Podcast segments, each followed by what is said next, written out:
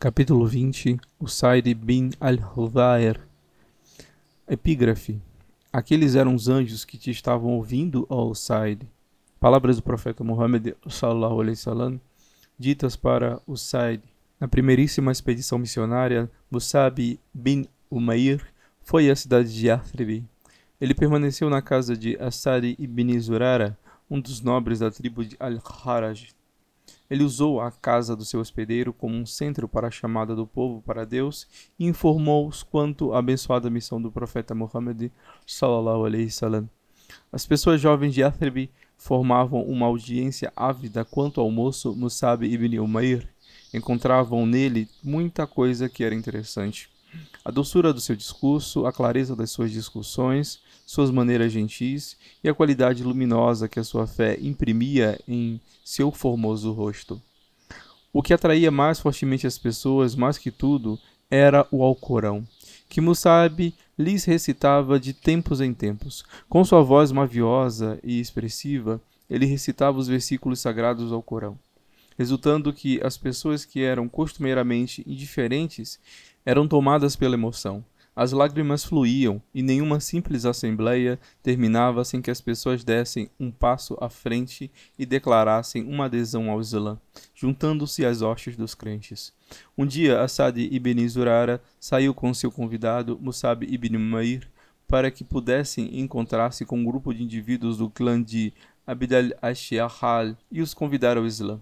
Entraram num pomar que pertencia ao clã e se sentaram próximo a um poço cintilante sob as sombras das tamareiras.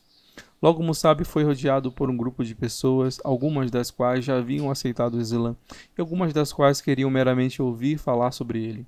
Musab começou a falar, descrevendo as benesses da fé que lhes era apresentada. A audiência ouviu com toda a atenção, enlevadas com o brilho do que lhe dizia. Aconteceu que, enquanto aquela assembleia estava tendo lugar, alguém levou notícias dela para o Said bin al-Huwair e Sa'ari bin Muas. Eles eram dois dos chefes da tribo de Al-Aus, e seu informante lhes disse que Assad bin Zurara havia incitado a Musab a levar a sua pregação praticamente às suas portas. Não há ninguém como tu, ó Usaid, disse Saad. Portanto, vem comigo e iremos ter com este jovem Mackenzie ele veio para impingir ideias aos nossos subalternos e para zombar das nossas deidades. Vem, escorraça-o e dize-lhe que não põe os pés nos nossos lares novamente. Se ele não fosse convidado do meu primo, Assad ibn Zurara, e sob a sua proteção, teria já feito alguma coisa quanto a ele e poupado a ti o contratempo. O Said pegou sua lança e dirigiu-se para o pomar. Quando Assad bin Zurara o viu aproximando-se, disse: Cuidado, Musabi, o homem é o chefe do seu povo, com a mais salutar das mentes e com a maior integridade. Seu nome é Usaid bin Hudai. Se ele aceitar o Islã, muitas pessoas irão seguir o seu gesto. Convida-o ao Islã de uma maneira que agrade a Deus. Faze o melhor que puderes para convencer ao Said. Usaid permaneceu de pé perante a assembleia e olhava por cima para Musab e seu companheiro. Então ele falou assim: que vos trouxe aos nossos domínios e quem vos impingiu ambições entre os nossos subalternos, saia já desta área se valorizais vossas vidas. Musab voltou seu luminoso rosto para o Said e, em seu sincero e atraente estilo, respondeu-lhe dizendo assim: Posso apresentar algo melhor do que isto para um homem que é chefe do seu povo? Do que se trata? perguntou o Said. Senta-te conosco e ouve-nos, disse Mussabi, e se gostares do que temos para dizer, poderás aceitá-lo. Se não achares do teu agrado, nós partiremos e não mais vos aborreceremos. O que tu sugeres é isto, disse o Said, enfiando a ponta da sua lança no solo para que ficasse de pé. Como para lembrar a todos que havia vindo com intenções hostis, ele se sentou. Musab dedicou ao Said toda a sua atenção, explicando a eles as verdades ensinadas pelo Islã. Então recitou para ele uma parte do Corão. O Said reagia favoravelmente e sua expressão ia tornando-se cada vez mais concordante, até que exclamou: Quão belo é tudo isso que disseste, e que coisa gloriosa é essa tua recitação! O que deveria fazer se quisesse tornar-me muçulmano? Terás que banhar-te e purificar tuas vestes, disse Musab, e depois deverás testificar que não há Deus a não ser Allah, e de que Muhammad sallallahu alaihi wasallam é o mensageiro de Allah. Depois deverás fazer duas rakas, duas inclinações. O Said foi até o poço, fez a ablução com água, testemunhou que não havia outra divindade além de Allah e que Muhammad era o mensageiro de Allah. Por fim, orou duas rakat, tornando-se assim, naquele dia em diante, um membro das fileiras dos crentes, em adição a ser um dos mais famosos cavaleiros dentre os árabes e um renomado chefe da tribo dos Al-Aus. Seu próprio povo o apelidou de O Perfeito, por causa da sua mente sadia, sua origem nobre e pelo fato de que ele era um mestre na caneta, bem como na espada. Em adição à sua perícia como cavaleiro e arqueiro, ele era alfabetizado numa sociedade em que saber ler e escrever era uma rara habilidade. Por causa da sua aceitação do Islã, seu amigo Saad ibn Muadh também se tornou muçulmano, e devido ao exemplo demonstrado pelos dois, muitas pessoas da tribo dos Al-Aus entraram para o Islã. Como resultado, sua cidade Yathrib tornou-se o lugar onde o abençoado profeta e os crentes fizeram sua histórica migração a Hijra. Yathrib tornou-se Madina, o refúgio dos crentes e a base para o grande império do Islã. A partir da hora em que Usaid bin Huvai ouviu pela primeira vez o Alcorão recitado por Musab ibn Umair, ele o amou profundamente. Ele ficou tão ávido quanto ao Corão como se este fosse água fresca e cristalina e ele estivesse a morrer de sede. Quando ele não estava engajado na jihad, lutando por suas crenças, era sempre visto a estudar e recitar a escritura. Tinha uma voz melodiosa, dicção perfeita e um brilhante estilo de leitura. Nada havia de que ele gostasse mais do que recitar o Corão na calada da noite, quando as pessoas estavam dormindo e as almas estavam tranquilas. Os honoráveis companheiros procuravam oportunidades de ouvirem a recitação, disputando uns com os outros quem o iria ouvir com mais frequência.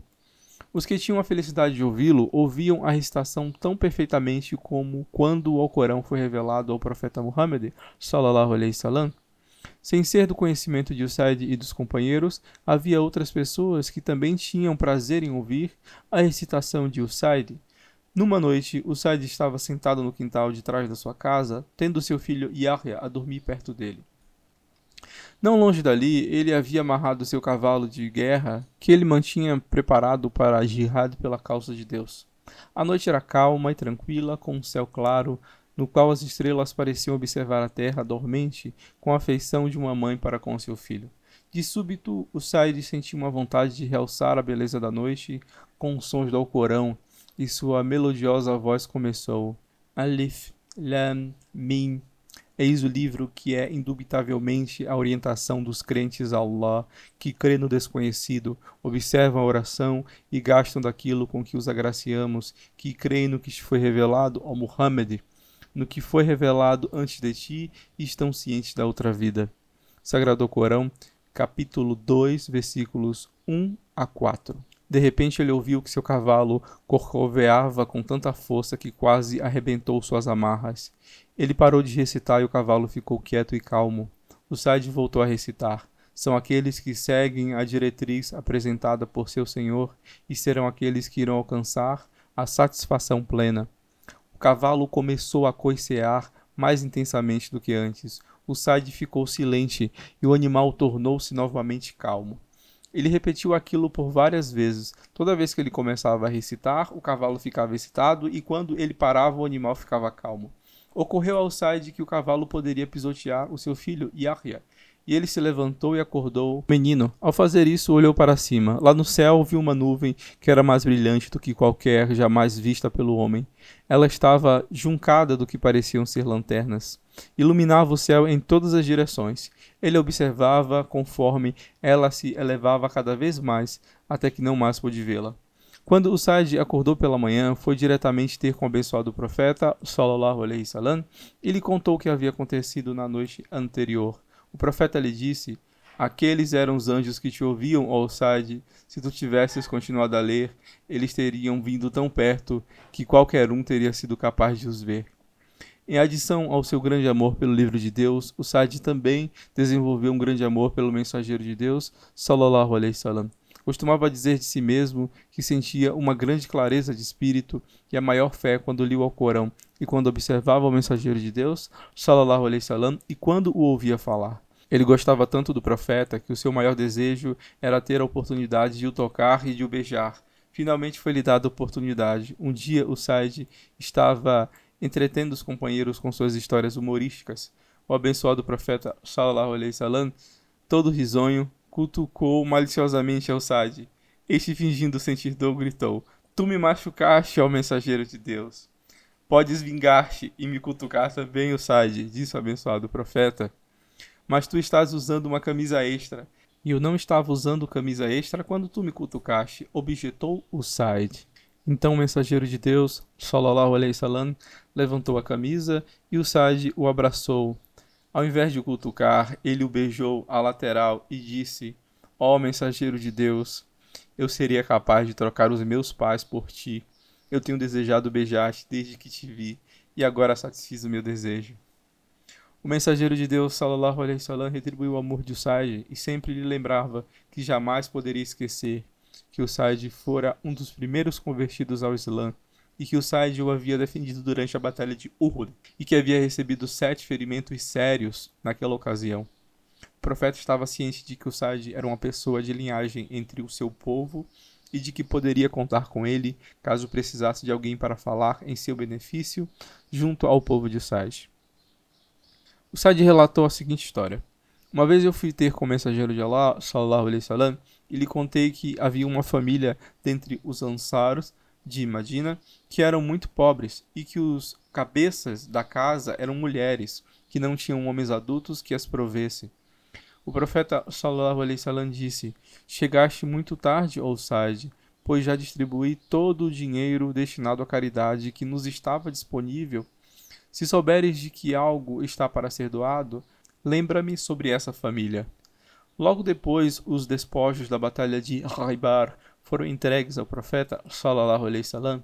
Ele os distribuiu entre os muçulmanos, dando generosamente aos ansars, especialmente à família necessitada. Disse-lhe: Que Deus te recompense bastante por causa disso, ó profeta de Allah. Eu peço que Deus conceda aos ansar a melhor das recompensas, porque desde que eu vos conheço, tendes sido um povo paciente, que nada exigis. Depois que eu morrer, constatarás que outros irão ser mais favorecidos em questões terrenas. Sê paciente até que me vejas no paraíso, onde o nosso ponto de encontro irá ser na fonte de Kalfar. Quando o califado passou para Omar ibn al-Khattab, que Deus esteja satisfeito com ele, ele dividiu alguns dos bens e algum dinheiro entre os muçulmanos enviou uma capa para mim, a qual achei que era muito pequena. Quando eu estava na mesquita, aconteceu de eu ver um jovem corachita que passava por mim. Ele estava usando uma capa comprida, do mesmo tipo da que Omar me havia enviado. Era tão comprida que chegava a arrastar no chão.